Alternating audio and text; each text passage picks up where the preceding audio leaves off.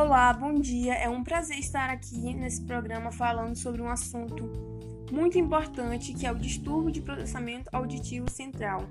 E eu vou começar falando sobre o que é um processamento auditivo. Né? É um conjunto de habilidades auditivas onde são compostos atenção, discriminação, associação, integração, organização.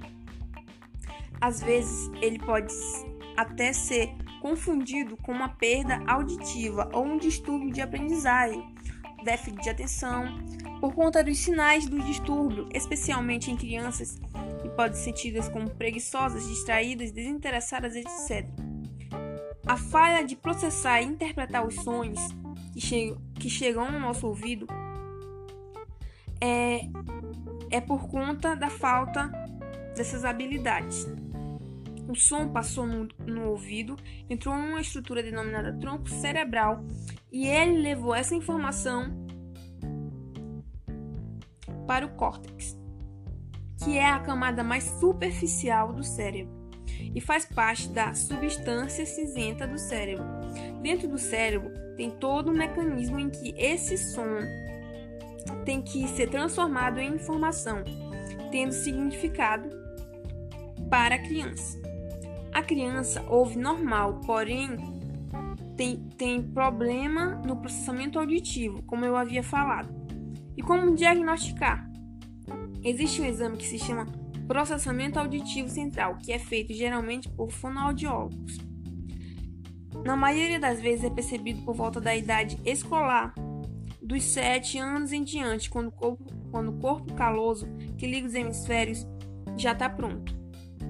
E os sintomas geralmente é a dificuldade para entender a fala, a incapacidade de distinguir sons semelhantes uns aos outros, dificuldade para prestar atenção no que a professora está falando, facilidade para se distrair por, por qualquer ruído, qualquer coisa que apareça, dificuldade para seguir instruções, demora para responder durante conversas orais, baixo desempenho na fala e na linguagem problemas relacionados à, à leitura, compreensão de textos, ortografia, letra e aprendizagem, baixo desempenho em atividades musicais, dificuldade para interpretar piadas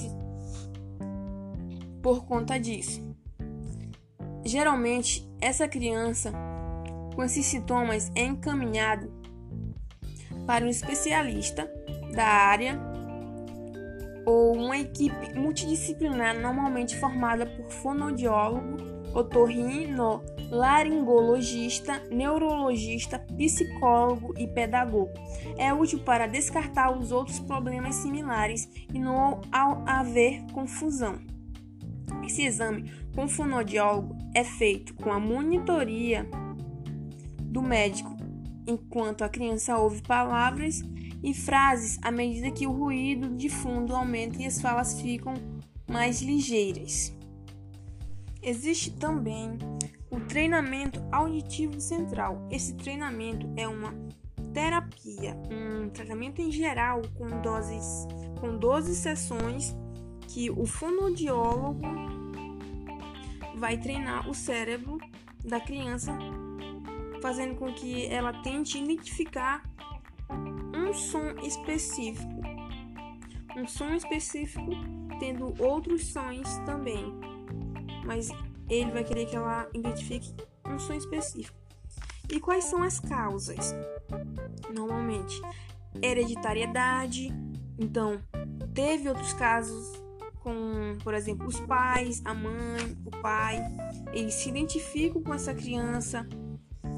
Lesão cerebral, como traumatismo craniano, tumor cerebral ou meningite, acidente cerebral, doenças degenerativas como esclerose múltipla, exposição a neurotoxinas, por exemplo, em casos de envenenamento por chumbo, infecções crônicas no ouvido, quando tem aquele zunido, aquele zumbido frequente, aquela dor no ouvido frequente, aquele líquido que sai de dentro do ouvido é preocupante, com muita decorrência, nascimento prematuro da criança com baixo peso.